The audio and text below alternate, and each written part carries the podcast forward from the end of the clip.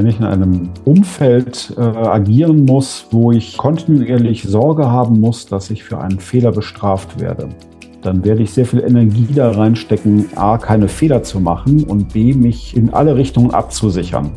Und das kostet äh, unheimlich viel Zeit, das kostet unheimlich viel Energie und das beschleunigt jetzt meine Entwicklungen nicht, ne? meine, meine Veränderungen. Willkommen zu Digital Industry Leaders für Projektmanager und Decision Maker aus dem Mittelstand.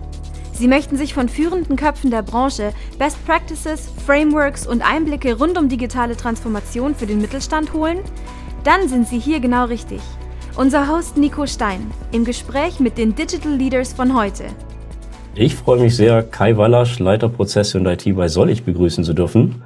Herr Wallasch, willkommen bei uns in der Show. Ähm, vielleicht Dankeschön. Zum äh, Intro einmal ganz kurz, erzählen Sie mir von Sollig, was machen Sie denn? Sollig ist ein äh, Hersteller für Sondermaschinen äh, im Lebensmittelbereich und äh, wir verarbeiten Schokolade. Das heißt, wir stellen die Schokolade, die Maschinen für die Produktion von ähm, Schokoriegeln zum Beispiel her. Tempermeter, Überzugsmaschinen, Kühlkanäle. Mhm. Und das machen wir sehr erfolgreich und äh, schon äh, seit über 100 Jahren. Was sind denn ganz konkret Ihre Aufgaben? Ich bin Mitglied der Geschäftsleitung bei der Firma Sollig und da konkret verantwortlich äh, für die IT und für Prozesse.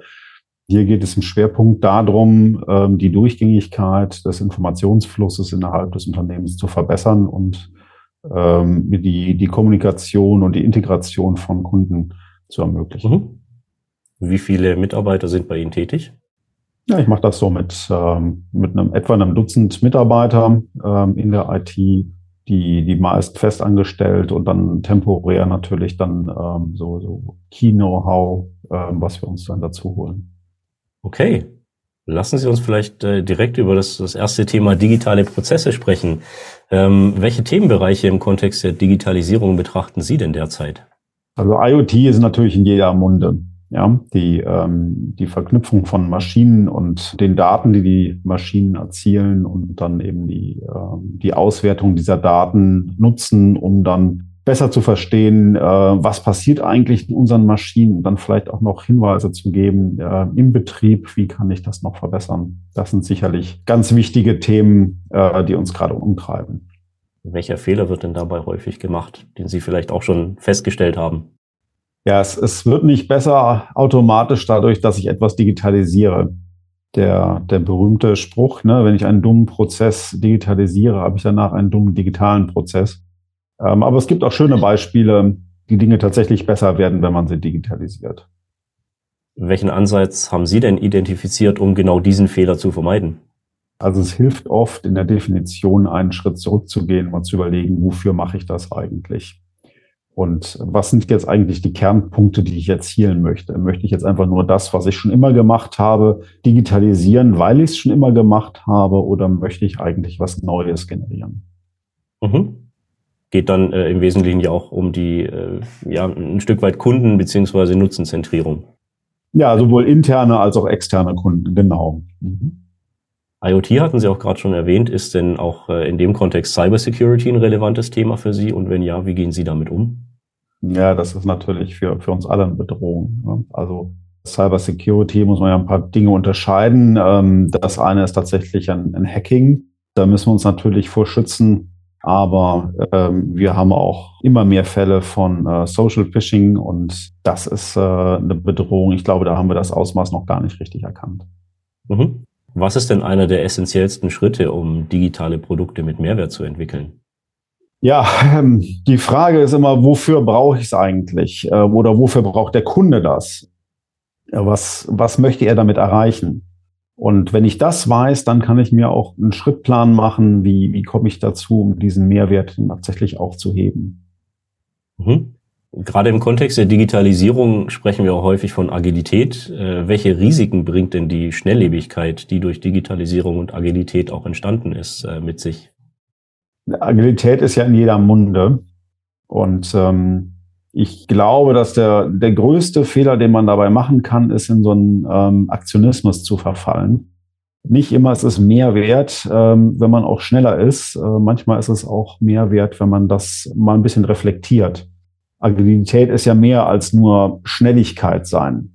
Ähm, aber Schnelllebigkeit an sich ist natürlich ein Zeichen unserer Zeit.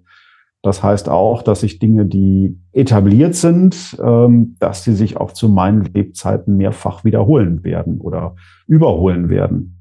Und damit muss ich lernen, umzugehen. Inwiefern haben Sie das denn zu einem Vorteil äh, für sich drehen können? Das heißt, dass ich Dinge, die schon immer so gewesen sind, die wir schon immer so gemacht haben, dass ich die auch durchaus legitimiert auf den Prüfstand stellen darf. Das ist nicht mehr ein Argument, äh, Dinge immer so zu belassen, wie sie schon gewesen sind, mhm. sondern ich kann sagen, guckt mal, die, die Vorzeichen haben sich verändert, die Welt hat sich verändert. Könnt ihr euch noch erinnern, vor 15 Jahren in einer Welt ohne Smartphones? Ja, das sind immer gute Beispiele, um plakativ vor Augen zu führen, dass sich eben viel verändert hat um uns herum und das kann ich dann als Vehikel benutzen, um eben Veränderungen auch im Unternehmen zu rechtfertigen und anzuschieben. Was ist denn äh, oder welches Asset muss denn bei der Produktentwicklung zwingend berücksichtigt werden? Also Produkte entwickeln sich ja nicht alleine, sondern ähm, das sind ja immer Menschen, die Produkte entwickeln, Menschen, die gute Ideen haben, Menschen, die kreativ sind.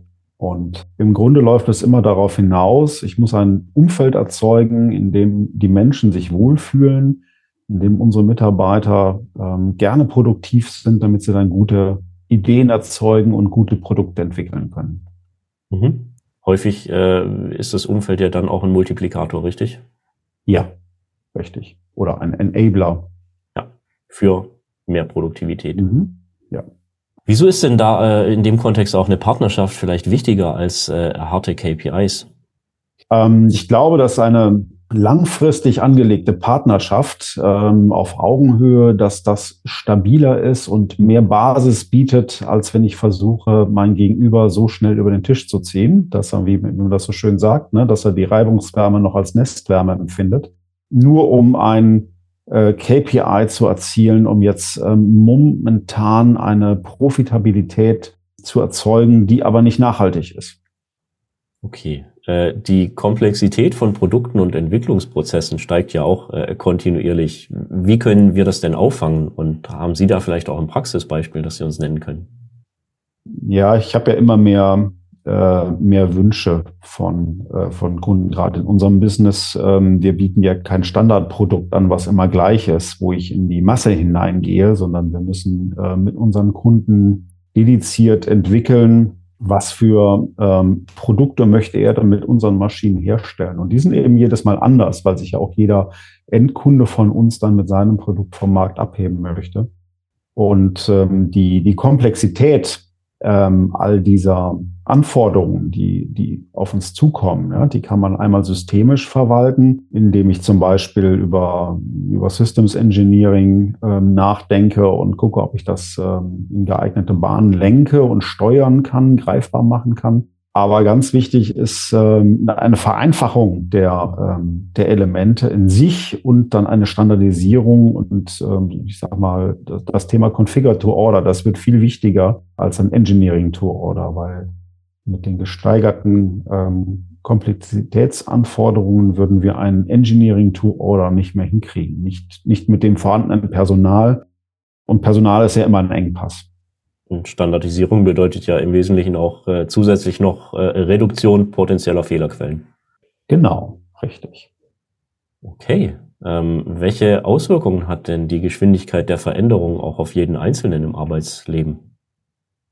Also da, da gibt's äh, ja oft so dass ähm, das Generationsbild, äh, was man so vor Augen hat, ähm, dass ähm, die, die jüngeren Generationen nur noch diese Geschwindigkeit mithalten können.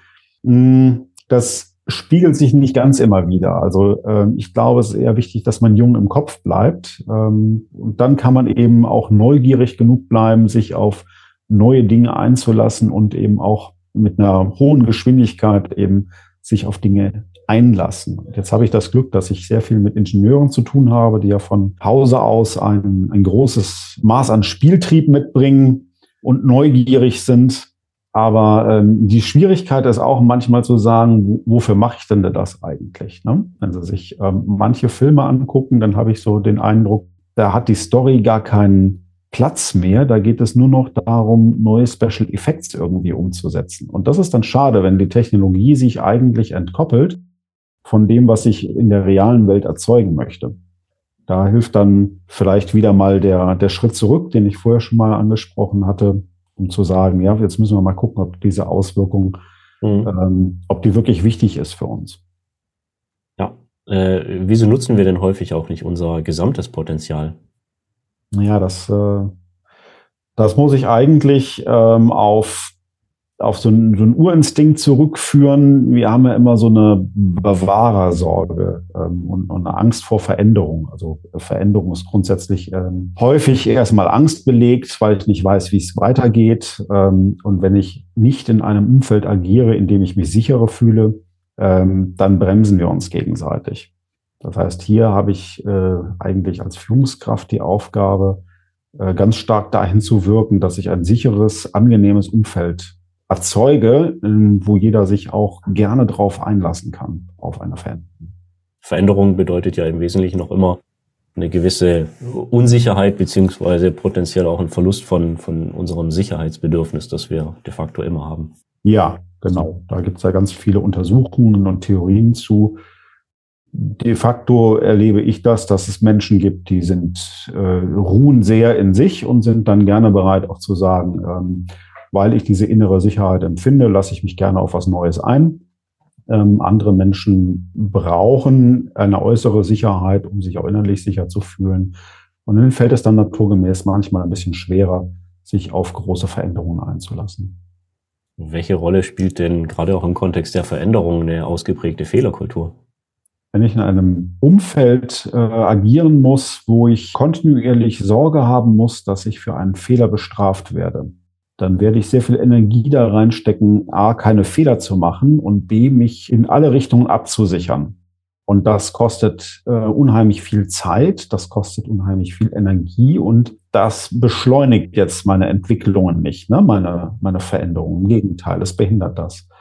Also ist es ähm, die, die Aufgabe, der Führung ist es dann, ein Umfeld zu schaffen, in dem ich diese Ängste abbauen kann.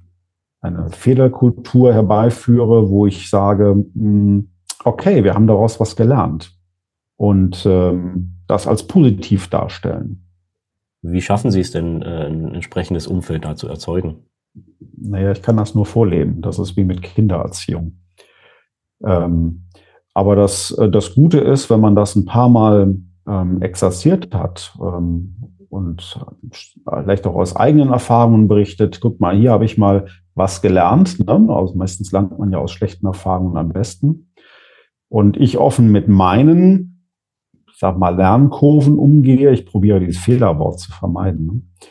ähm, dann kann ich damit natürlich auch andere Leute ermutigen, ähm, selber auch aus sich herauszugehen. Und je mehr wir das schaffen, ähm, desto besser wird es dann für alle und desto selbstverständlicher wird es dann auch, ähm, dass mal Dinge nicht gerade gehen oder gerade ausgehen, sondern mal Umwege nehmen oder mal zu einem Ergebnis führen, mit dem man vorher nicht gerechnet hätte. Ich glaube, entscheidend ist, dass man diese Information dann auch teilt und damit verhindert, dass jemand anders in die gleiche Falle tappt.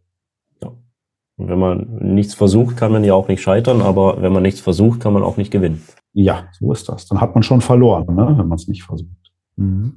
Äh, Sie hatten gerade auch die, die Rolle der Führungskraft angesprochen. Wieso scheitern denn vielleicht auch häufig äh, Bestrebungen nach neuen Rollenverständnissen durch äh, die hybriden Teams, die wir jetzt in unserem Kontext häufiger finden? Ja, das ist natürlich eine ganz spannende Frage. Das ist ja so eine Art großes globales Sozialexperiment, was wir gerade machen.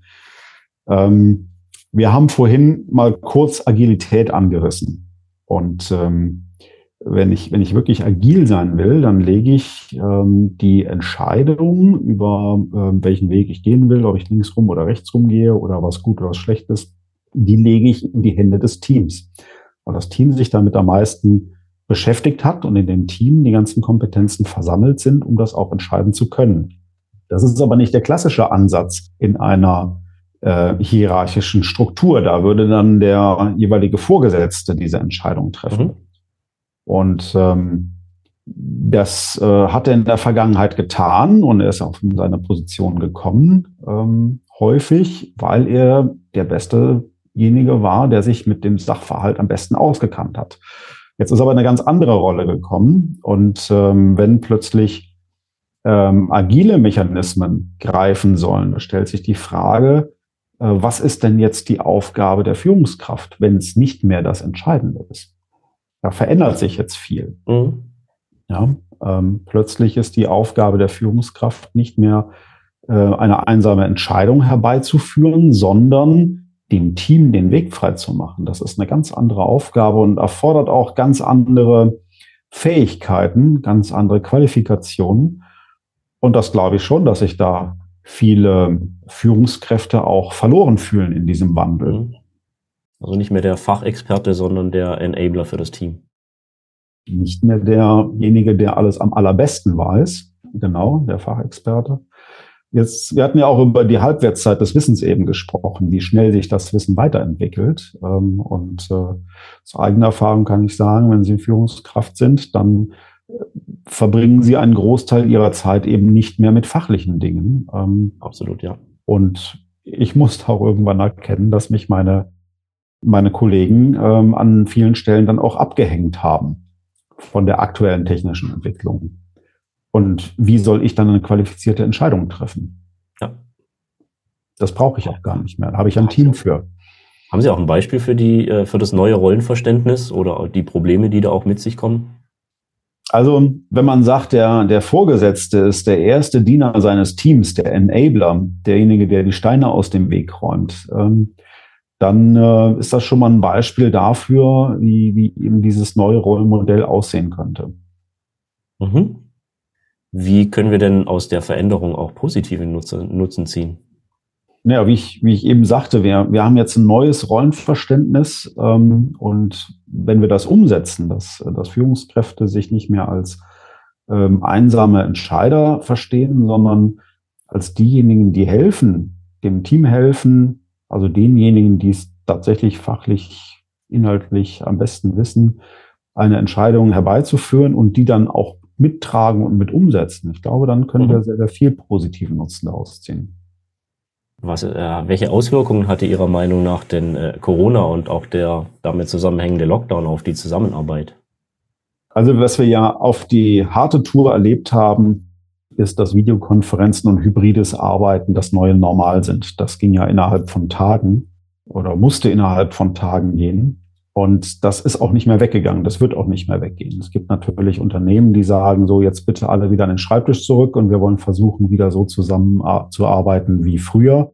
Aber ich glaube nicht, dass sich das in der Breite ähm, durchsetzen lässt. Dazu haben sich auch die Erwartungen der Mitarbeiter zu sehr verändert.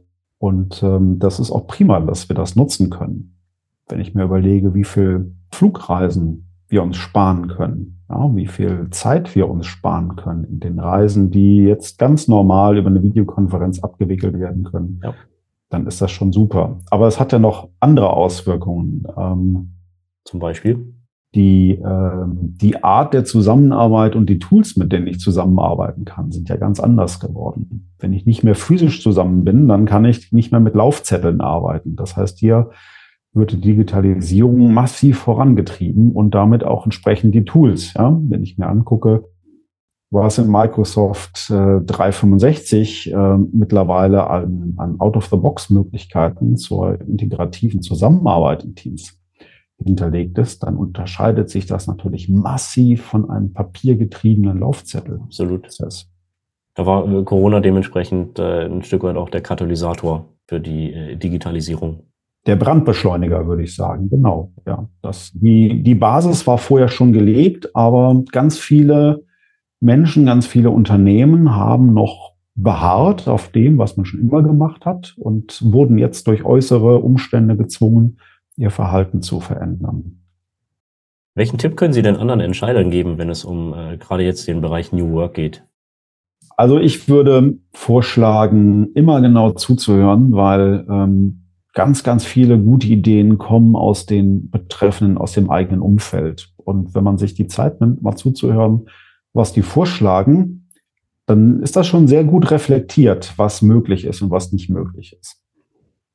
Spielte auch äh, die Generation Z, über die ja äh, auch jetzt gerade viel gesprochen und äh, geschrieben wird äh, und die unterschiedlichen Erwartungen, die da mit sich, äh, die sie mit sich führen, spielt das auch eine Rolle?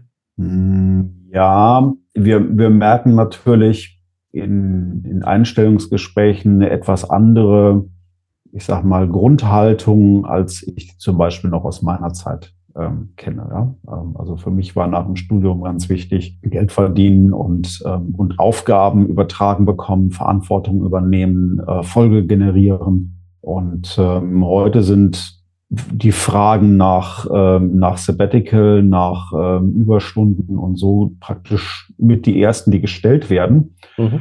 Ähm, das hat sich schon verändert. Ähm, andererseits glaube ich, dass das Interesse an dem, dem messbaren Erfolg, also dem, dem individuellen messbaren Erfolg, dass das nach wie vor ungebrochen ist. Jeder möchte gerne gute Arbeit machen und sich darüber auch zum Teil definieren. Vielleicht nicht mehr vollständig, aber ähm, es ist sicherlich auch noch wichtig.